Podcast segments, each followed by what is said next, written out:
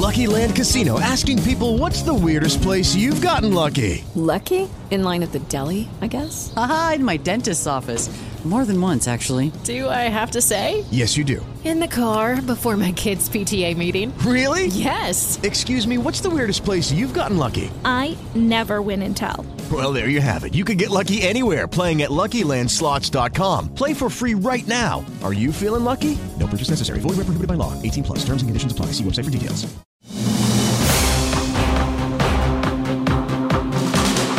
Governador Romeu Zema convoca reunião para tratar das fortes chuvas em Minas Gerais. Segundo o chefe do Executivo Mineiro, a prioridade são as famílias que perderam bens e estão desabrigadas. Quatro estados do Brasil estão com alerta vermelho para o acumulado de chuvas nesta terça-feira. Os climatologistas apontam o efeito de uma zona de convergência do Atlântico na região central do país. Em Uberaba, um surto de Covid-19 faz as medidas restritivas retornarem. Shows, boates e festas estão com funcionamento suspenso na cidade vizinha. Ministério da Saúde anuncia a redução do período de isolamento para pessoas infectadas com Covid-19. A farmacêutica Pfizer vai antecipar a entrega de doses infantis da vacina contra o coronavírus ao Brasil. E o presidente Jair Bolsonaro diz que não vai admitir ser banido das redes sociais durante a campanha eleitoral. Terça-feira, 11 de janeiro de 2022. O Jornal Educador está no ar.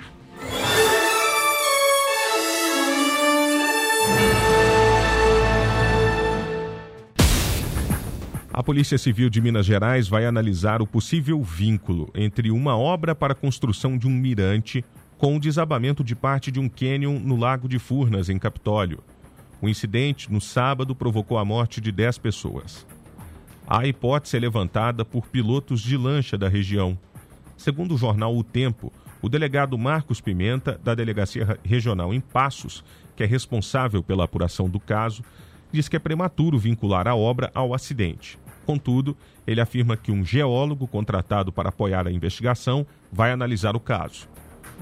O mirante foi inaugurado há dois anos na rocha envolvida no acidente. Ele fica próximo, mas não exatamente em cima do local em que houve o desabamento.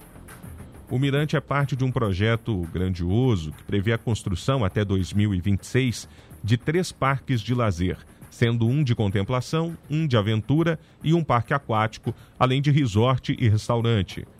O anúncio de investimentos foi de 135 milhões de reais para a região.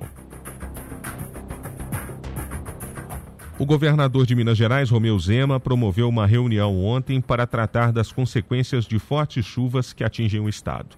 Participaram do encontro secretários municipais, representantes das forças de segurança e prefeitos de cidades mineiras. A reunião foi convocada principalmente pelas enchentes e pelo risco iminente do rompimento de barragens no estado. A barragem da usina do Carioca está em alerta máximo e a Defesa Civil está orientando os moradores de Pará de Minas, Pitangui e Onça do Pitangui a deixarem suas casas imediatamente por conta do risco de rompimento. Depois do encontro, o governador Romeu Zema falou sobre os trabalhos que estão sendo realizados para amenizar os problemas causados pelas chuvas. O que nós estamos nesse momento trabalhando no estado de Minas é para darmos ajuda humanitária àqueles que estão sendo atingidos pela enchentes. Esses estão precisando do estado. A nossa prioridade no momento são eles. Pessoas que perderam suas casas, pessoas que perderam tudo, talvez a casa ainda esteja de pé e inundada. Então nós estamos dando abrigo, estamos dando alimentação até que as águas baixem. As fortes chuvas que atingem Minas Gerais provocaram uma série de estragos durante o fim de semana. No domingo, uma barragem da mina de Pau Branco, em Nova Lima, transbordou e atingiu um trecho da BR-040. No sábado, as chuvas intensas provocaram o desabamento de uma rocha no Lago Furnas, em Capitólio, que caiu sobre embarcações turísticas que estavam no local. Dez pessoas morreram e mais de 30 ficaram feridas. Todas as 10 mortes foram de pessoas que estavam no mesmo barco, uma lancha chamada Jesus, que foi atingida em cheio pela rocha que desabou. Romeu Zema disse que a região vai passar a ser monitorada por geólogos que possam identificar riscos de novos desabamentos. Para o governador mineiro, a tragédia no Lago Furnas foi uma fatalidade que não poderia ser prevista pelas autoridades. Oh, eu acho que poderiam da mesma maneira que nós podemos evitar que nenhuma é, rocha venha a rolar de nenhuma montanha no Brasil. É algo inédito. Nos últimos 100 anos, nós não sabemos de nenhuma ocorrência dessa. Então seria algo muito difícil de se prever. A Polícia Civil de Minas Gerais informou que já identificou os corpos das 10 vítimas do acidente. O trabalho de identificação contou com auxílio de agentes da Polícia Federal. Da Rádio Nacional em Brasília, Daniel Ito. Jornal Educadora. Olha, quatro estados estão com alerta vermelho devido à previsão de acumulado de chuva hoje. O alerta foi emitido pelo Instituto Nacional de Meteorologia, o INMET, e o aviso dura até às 10 horas desta terça-feira. Conforme o INMET, Goiás, Espírito Santo, Minas Gerais e Rio de Janeiro podem enfrentar chuva superior a 60 milímetros por hora ou acima de 100 milímetros ao dia em algumas regiões. Por isso, há grande risco de deslizamento de encostas, alagamento e transbordamento de rios. Mais ao sul do país, o que se aguarda é uma onda de calor por ar seco. Existe a possibilidade de que as médias históricas de temperatura sejam excedidas, ultrapassando os 40 graus, especialmente no Rio Grande do Sul. As instabilidades climáticas têm provocado estragos em algumas regiões do país e chamam a atenção pelo volume e intensidade. Em Uberlândia, os índices de chuva para janeiro geralmente são um pouco mais altos. O jornalismo da TV Paranaíba ouviu o climatologista Lanzoerques Gomes Júnior para entender por que as precipitações na cidade têm sido tão constantes. Para o especialista, que é doutorando em climatologia, as fortes chuvas têm explicação.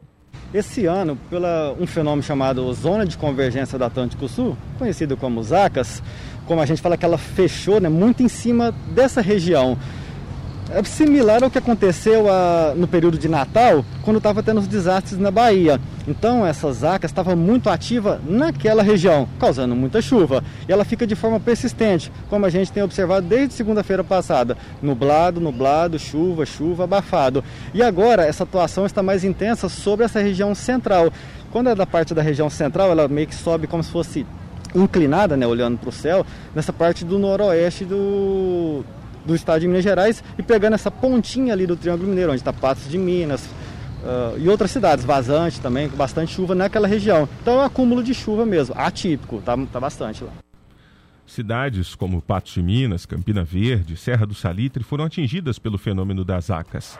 Ainda assim, para Lanzoerques Gomes, os índices de precipitação ainda estão dentro da média, especialmente aqui na cidade de Uberlândia. Para o Triângulo Mineiro, é, fazendo as contas, que no caso Uberlândia choveu todos os dias do mês de janeiro, desde o dia 1 acumulou 93,2 milímetros. É uma média interessante, não é muito acima do normal, está levemente acima, algo como 10 milímetros. O mês de janeiro como um todo chove em Uberlândia cerca de 300 milímetros, um pouco abaixo. Então, está mais ou menos dentro da média, um pouquinho acima. Indo mais para a parte do pontal do triângulo, Ituiutaba, Campina Verde, ali os volumes foram um pouco menores. 38, se não me engano, Campina Verde, 70 Ituiutaba. Lá foi um pouco abaixo. Para os próximos dias, a previsão é que o tempo continue instável. As chuvas devem permanecer em todo o Triângulo Mineiro até a próxima quinta-feira. Segundo o especialista, a zona de convergência do Atlântico Sul está começando a perder força. É, seria mais do mesmo.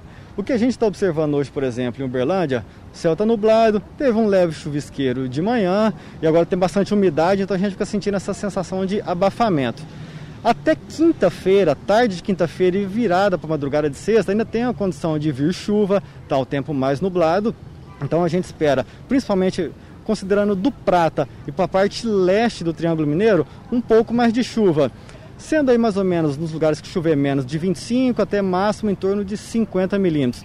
Mas na parte do Pontal fica um pouco mais seco. Ali já está mais difícil chover porque a zona de convergência do Atlântico Sul já está perdendo força e ela está atuando muito na parte central. Então ela fica só chegando próximo nessa parte mais do triângulo e lá no Pontal já fica mais distante da parte do, dessa parte do Triângulo Mineiro. Então lá a previsão de chuva já é menor. Jornal Educadora. A farmacêutica Pfizer vai antecipar a entrega de mais de 600 mil doses infantis da vacina contra a Covid-19 ao Brasil.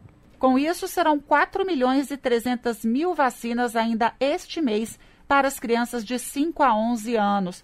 A informação foi confirmada pelo ministro da Saúde, Marcelo Queiroga, que também falou sobre a vacinação de adultos. Cobrou dos estados a aplicação da segunda dose e da dose de reforço. Temos que continuar com o combate à pandemia e a melhor forma é ampliar a nossa campanha de vacinação em relação à aplicação da segunda dose em alguns estados que estão com a segunda dose atrasada e a dose de reforço. Nós temos vacinas suficientes, essas vacinas elas são enviadas aos estados que por sua vez devem enviar aos municípios. O ministro da Saúde disse que nos próximos 15 dias deverão ser disponibilizados mais 14 milhões de testes rápidos, o de antígeno, e fez um apelo para que os municípios se empenhem nessa testagem. O ministro ainda se disse confiante porque, apesar do número de casos, já que a Omicron é mais transmissível, não está havendo um aumento proporcional de óbitos, resultado da vacinação, segundo ele. Ainda nesta segunda-feira, o Ministério da Saúde se reúne com representantes do CONASEMS e do CONAIS, que são os Conselhos Municipais e Nacional dos Secretários de Saúde, para definir a redução do prazo de quarentena para os infectados pela Omicron. Atualmente, esse prazo é de 10 a 14 dias e a ideia é passar para 5 dias. Da Rádio Nacional em Brasília, Priscila Mazenotti. Educadora. Jornal Educadora. Então vamos falar de vacinação. Ontem, em Uberlândia, foram imunizadas contra a Covid-19 8.299 pessoas. A vacinação aconteceu na Arena Sabiazinho, no Centro Municipal de Cultura e no UTC. Até sexta-feira, a previsão é que sejam convocadas 53 mil pessoas cadastradas no portal da Prefeitura e que estão aptas a receber as doses. Caso o município receba novas remessas de vacinas, pode acontecer alteração no cronograma. Para hoje, a previsão é de aplicação de dose de reforço para adultos vacinados com a segunda dose até o dia 7 de setembro de 2021 e também para imunossuprimidos graves. As aplicações acontecem na Arena Sabiazinho, no Centro Municipal de Cultura e no UTC. A cidade de Uberaba publicou mais um decreto de enfrentamento à Covid-19 e o estado de calamidade pública no município foi prorrogado até 31 de março. As novas regras são uma tentativa da Prefeitura de Uberaba para conter os índices de contaminação da Covid. O decreto de enfrentamento já está em vigor. Entre os índices analisados pelo Comitê Técnico está a taxa de transmissão de 2,25, referente à primeira semana de janeiro esse índice indica que cada 100 pessoas que estão contaminadas com a Covid-19 infectaram outras 225. A análise referente à última semana de 2021 trouxe a soma de 729 casos positivos de Covid. Já na primeira semana de 2022, os números saltaram para 2.618 casos positivos. Outra preocupação em Uberaba é com a contaminação de profissionais de saúde que estão afastados por conta da Covid-19. O número é alto e isso reduz a capacidade da área de saúde do município de prestar assistência ambulatorial e hospitalar. Entre as restrições previstas em Uberaba está o distanciamento de um metro e meio entre as pessoas em locais com aglomeração. Nos bares e restaurantes, a ocupação não pode ultrapassar oito pessoas por mesa ficam suspensos os shows e o funcionamento de boates, festas com venda de ingresso, casas noturnas, eventos corporativos, festivos, sociais, familiares, leilões e formaturas por ao menos 10 dias, entre outras medidas restritivas nesse período. Lembrando que o decreto em Uberaba pode ser prorrogado. Olha, o presidente Jair Bolsonaro afirmou ontem que não vai admitir ser banido das redes sociais durante a campanha eleitoral deste ano. Bolsonaro avisou que vai considerar este tipo de medida como fora das quatro linhas da Constituição. Em entrevista a uma rádio de São Paulo, o presidente da República afirmou ainda que durante seu governo não adotou nenhuma medida para usar seu poder e conseguir uma reeleição. O presidente também voltou a criticar a decisão do Supremo do Tribunal Superior Eleitoral, que no ano passado cassou o mandato do deputado estadual Felipe Francischini, do Paraná. Francischini teve o mandato cassado porque divulgou informações falsas sobre as urnas eletrônicas antes das eleições de 2018. Desde o início do mandato, o presidente Jair Bolsonaro usa a expressão fora das quatro linhas da Constituição para fazer referência a medidas autoritárias ou de exceção. Segundo o presidente, apesar de ter sido criticado durante a campanha, ele não teria feito nada nesse sentido durante o seu governo. O Ministério da Saúde anunciou ontem a redução do período de quarentena para pessoas infectadas com a Covid-19. A partir de agora, o isolamento deve ser feito por sete dias. Para isso, 24 horas antes do fim do isolamento, o paciente não pode apresentar sintomas respiratórios ou febre, nem ter feito uso de remédios antitérmicos. Há também a opção de realizar um teste RT-PCR ou teste rápido de antígeno com resultado negativo no quinto dia. Estes poderão sair do isolamento antes do prazo de sete dias, mas com essa condicional, que não apresente sintomas respiratórios nem febre, ao menos 24 horas antes do fim do isolamento e que também não tenham feito uso de antitérmicos. Se o resultado deste teste realizado no quinto dia de infecção for positivo, aí será necessário permanecer em isolamento por 10 dias a contar do início dos sintomas. Para aqueles que no sétimo dia de isolamento ainda apresentem sintomas e não tenham feito testagem, é obrigatória a realização do teste. Caso o resultado seja negativo, a pessoa precisa aguardar 24 horas sem sintomas e sem febre e nem fazendo uso de antitérmico para aí sim sair do isolamento. O entendimento de isolamento é a separação de indivíduos infectados dos não infectados durante o período em que a doença pode ser transmitida. É nesse prazo que é possível contaminar outras pessoas. Para todos os casos em que o isolamento for encerrado no quinto ou no sétimo dia, as pessoas devem manter todas as medidas adicionais até o décimo dia, como reforçar o uso de máscaras, higienizar as mãos, evitar contato com pessoas imunocomprometidas e prezar principalmente pelo distanciamento social. A regra prevista anteriormente pelo Ministério de Saúde era de 14 dias de isolamento ininterruptos. Isso depois caiu para 10 dias. De acordo com a pasta, agora são utilizados como referências os protocolos do Centro de Controle de Prevenção de Doenças dos Estados Unidos e do Sistema Nacional de Saúde da Inglaterra. Entre 8 de fevereiro e 31 de março, os trabalhadores que têm direito a receber o abono salarial do PIS e do PASEP poderão resgatar o benefício.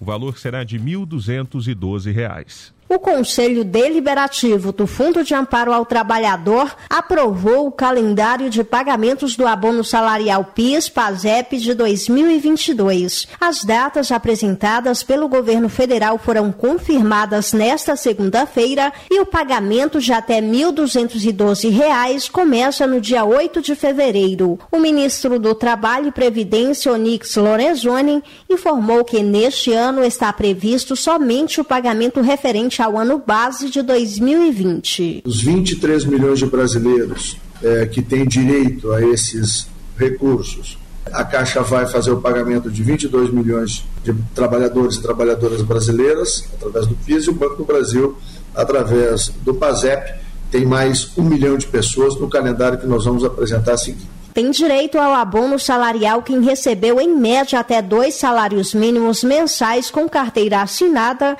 e exerceu atividade remunerada durante pelo menos 30 dias em 2020. É preciso ainda estar inscrito no PIS-PASEP há pelo menos cinco anos e ter os dados atualizados pelo empregador na Relação Anual de Informações Sociais, o RAIS. O PASEP é pago para servidores públicos e o calendário é com base no número final da inscrição. Já as datas do PIS levam em consideração o mês de nascimento dos trabalhadores do setor privado. O presidente da Caixa Econômica Federal, Pedro Guimarães, garante que todos os trabalhadores atingidos pelas chuvas em Minas Gerais e na Bahia vão receber o PIS no dia 8 de fevereiro Para os demais eh, trabalhadores, a partir do dia 8, em janeiro, 10 de fevereiro, quem nasceu em fevereiro, e assim sucessivamente até é, março. Então, nós vamos pagar em dois meses, fevereiro e março,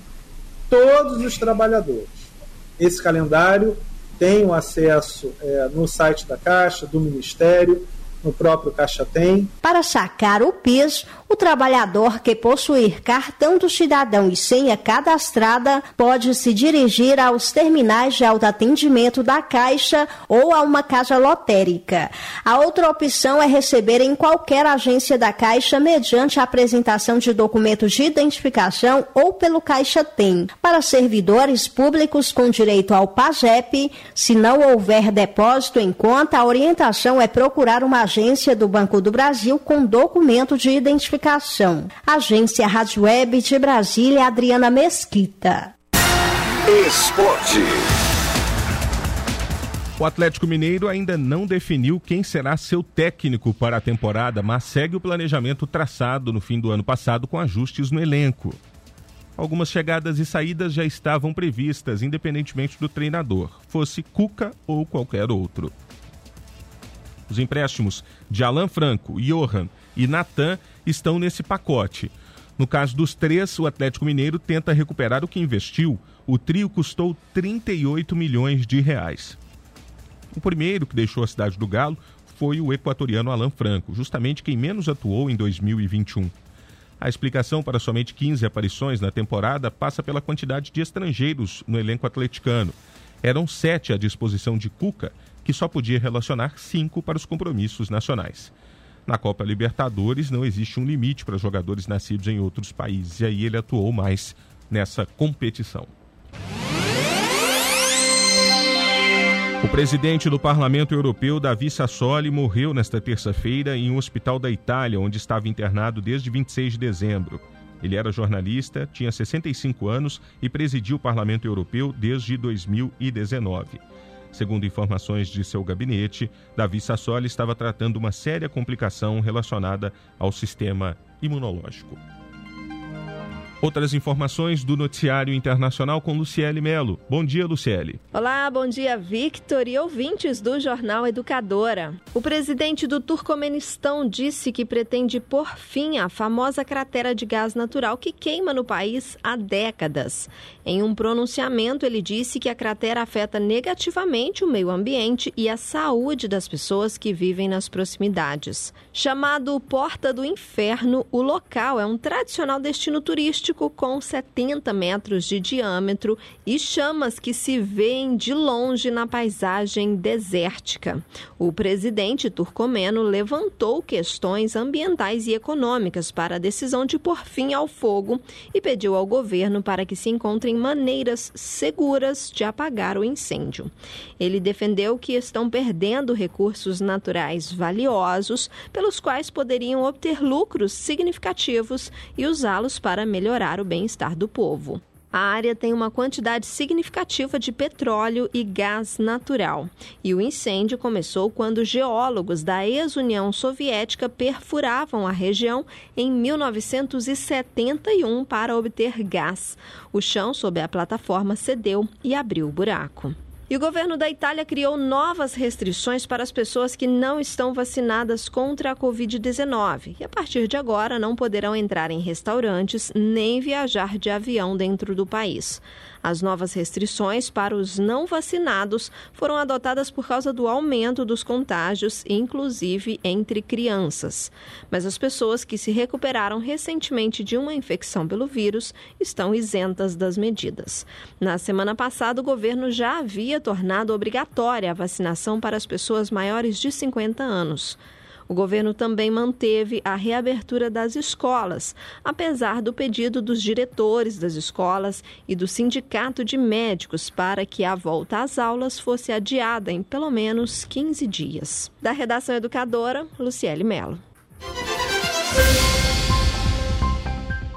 Hello, it is Ryan, and I was on a flight the other day playing one of my favorite social spin slot games on chumbacasino.com. I looked over the person sitting next to me, and you know what they were doing? They were also playing Chumba Casino. Coincidence? I think not. Everybody's loving having fun with it. Chumba Casino is home to hundreds of casino style games that you can play for free anytime, anywhere, even at 30,000 feet. So sign up now at chumbacasino.com to claim your free welcome bonus. That's chumbacasino.com and live the Chumba life. No purchase necessary. Group. Void were prohibited by law. See terms and conditions. 18 plus.